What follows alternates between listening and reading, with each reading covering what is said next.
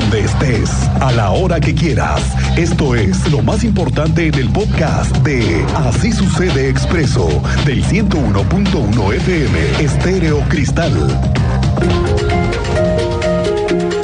Bueno, tenemos un nuevo paquete prenavideño, prenavideño que se está pensando en el equipo de la rectora de la Universidad Autónoma de Querétaro para planteárselo al gobierno. Fíjese, el tema tiene que ver con el pago de impuestos. Pago de servicios, ya hemos platicado aquí de los adeudos de pronto que tiene la autónoma, se les ha exhibido por no pagar el agua, por ejemplo, y por otros temas relativos a impuestos, de predial, asuntos de temas laborales, en fin. Ya se supo que tienen una cartita los Reyes Magos. ¿Para qué? Para que en el gobierno del estado les permitan la exención de impuestos. Sí, que no paguen nada de impuestos. Tú sabes más de esto. Cuéntanos, Andrea Martínez. Muy buenas tardes. ¿Qué tal, Miguel Ángel? Muy buenas tardes y también a toda la audiencia. Pues así es, no es factible la exención de contribuciones estatales, impuestos, derechos, productos u aprovechamientos a la Universidad Autónoma de Querétaro. Así lo sostuvo el día de hoy la secretaria de Gobierno Estatal, Guadalupe Murguía Gutiérrez. Esto luego de, bueno, de que reveló que esta es o este es uno de los aspectos que eh, justamente solicita la máxima casa de estudios en el anteproyecto de su nueva ley orgánica. Y bueno, en ese sentido precisó que la UAC pide en este anteproyecto el mismo tratamiento fiscal que ya han sostenido, como es el que no haya contribuciones estatales, eh, impuestos, derechos, productos u aprovechamiento. Sin embargo, bueno, recalcó que al respecto, el gobierno del Estado tiene una visión diferente, ya que de acuerdo con una disposición de la Constitución Federal, se prohíbe este tipo de exenciones. Escuchemos pues justamente parte de la explicación que nos daba al respecto la secretaria de Gobierno Estatal. Pues bueno, eh, parte de lo que ha venido solicitando es el que se le dé el mismo tratamiento fiscal que eh, ellos han venido sosteniendo, es decir, que no haya contribuciones federales, eh, perdón, estatales fundamentalmente, impuestos, derechos, productos o aprovechamientos, respecto de lo cual el propio gobierno del Estado eh, tiene una una visión diferente por haber una disposición de la Constitución Federal que prohíbe este tipo de, de exenciones. Pero este es un solamente un aspecto de lo que estamos analizando. Bueno, como escuchábamos, Burguía Gutiérrez también eh, pues agregó que actualmente el gobierno del estado, bueno, pues se encuentra eh, justamente revisando este anteproyecto de la ley orgánica del agua para eh, pues definir posteriormente si será el propio poder ejecutivo quien la presente ante el Congreso del Estado o si será a través de otra instancia. Esta fue la información, Miguel Ángel. Gracias, Andrea Martínez. Estamos pendientes. Y bueno, es que no sé usted qué piense, pero el tema de los impuestos o de que te los exenten es un poco pedir demasiado. Creo yo el gobierno. Recordemos que la UAC tiene apenas un año de que el gobierno le aumentó el subsidio para mejorar sus gastos, para los gastos de investigación y de academia, ¿eh?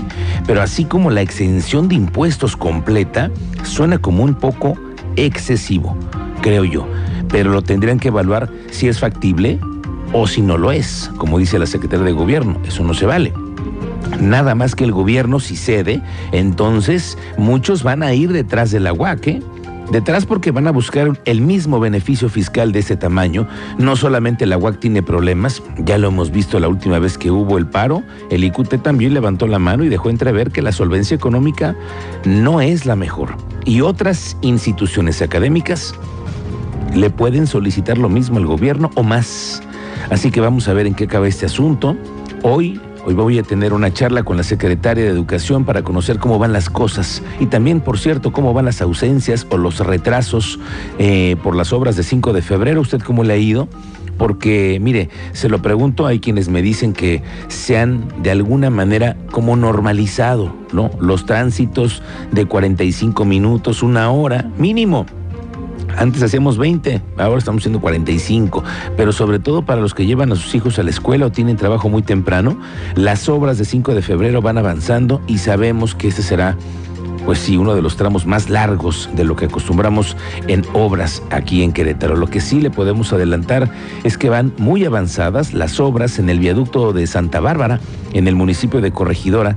El gobernador Mauricio Curia adelantó que están a próximos días, ¿eh? están a días solamente detallando para poder ser entregada y abierta la circulación de todos se termina el, puente Santa Bárbara y eso va a dar mucha viabilidad, mucha viabilidad para lo que viene para el para, 5 de febrero y la gente que está pasando por allá.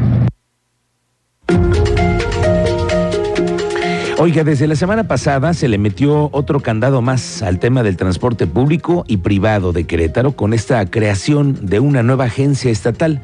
Vamos a ver si ahora sí les funciona, ¿eh?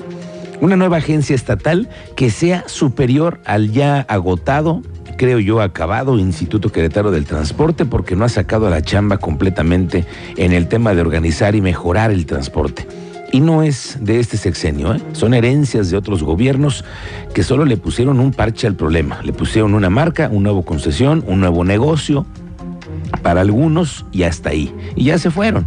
Ahora, vamos por pasos porque así los primeros pasos que van a entregar, los que van a entregar, primero son los de las concesiones para que entren nuevos jugadores. Van a ser los nuevos dueños que hoy siguen en manos de ADO. Pero hay otro grupo muy interesante que observar, el de los choferes de taxis. A quienes, por cierto, les mandamos un saludo. A todos estos choferes de taxis, de Ubers, de aplicaciones de todo tipo que están aún en la ilegalidad. Esa es una realidad. Son ilegales los Ubers a pesar de lo que, los, lo que digan para ir a un siguiente nivel, como se nos vende tanto, deberán entregar y entrar en todas las obligaciones que es pagar impuestos principalmente. La secretaria de Gobierno, Guadalupe Murguía, informó que la empresa Uber ya mantiene acercamiento con el Instituto Queretano del Transporte para regularizar el servicio y operación a raíz de esta nueva aprobación de la ley de movilidad, que ya se crea esta agencia estatal de movilidad. Dice Murguía que el objetivo es que las unidades de la plataforma de Uber se den de alta ante el ICUTE y se les regularice en condiciones iguales a las que tiene hoy un taxista. Es el, ese es el objetivo que se busca, el que los Uber se den de alta y, eh, bueno, se regularicen como en condiciones semejantes a las que tienen cualquier otro taxista. Esta mañana se lanzó un nuevo programa para alentar la digitalización en el municipio de Querétaro y no solo eso, sino que también se trata de que sea para que se ayuden a los comerciantes. Tú sabes más de este nuevo programa que lanzó el alcalde esta mañana. Cuéntanos, Alejandro Payán. Muy buenas tardes.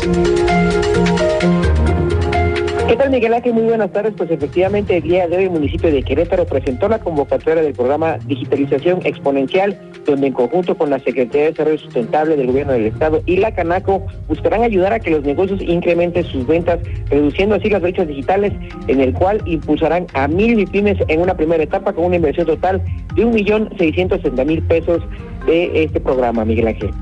Bien, estaremos pendientes. Al rato me cuentas completo de este programa para hacerlo patente. Y bueno, se le hizo a San Juan del Río tener una nueva estación de bomberos, como se pidió por años.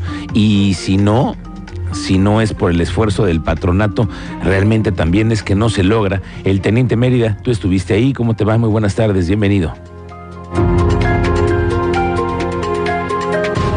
Adelante, teniente. Muy buenas tardes, Miguel. Muy buenas tardes, Miguel Ángel, para platicarte que San Juan del Río ya cuenta con una tercera estación de bomberos.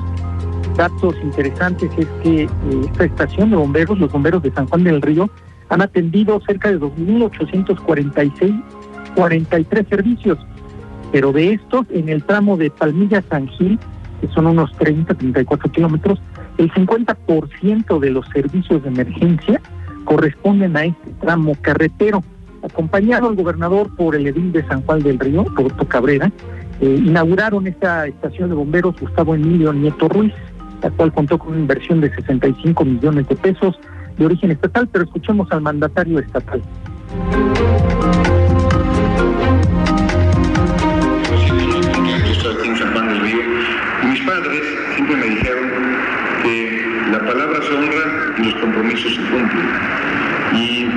Este fue un compromiso porque vino de la sociedad civil.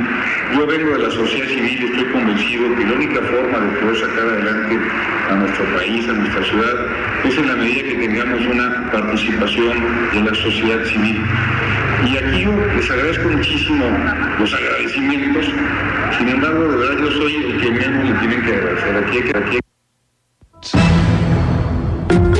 En el marco de la inauguración, el presidente de la Asociación Mexicana de Jefes de Bomberos tomó protesta la Academia de Bomberos 2022 de San Juan del Río y también se reveló una placa conmemorativa en el nuevo complejo.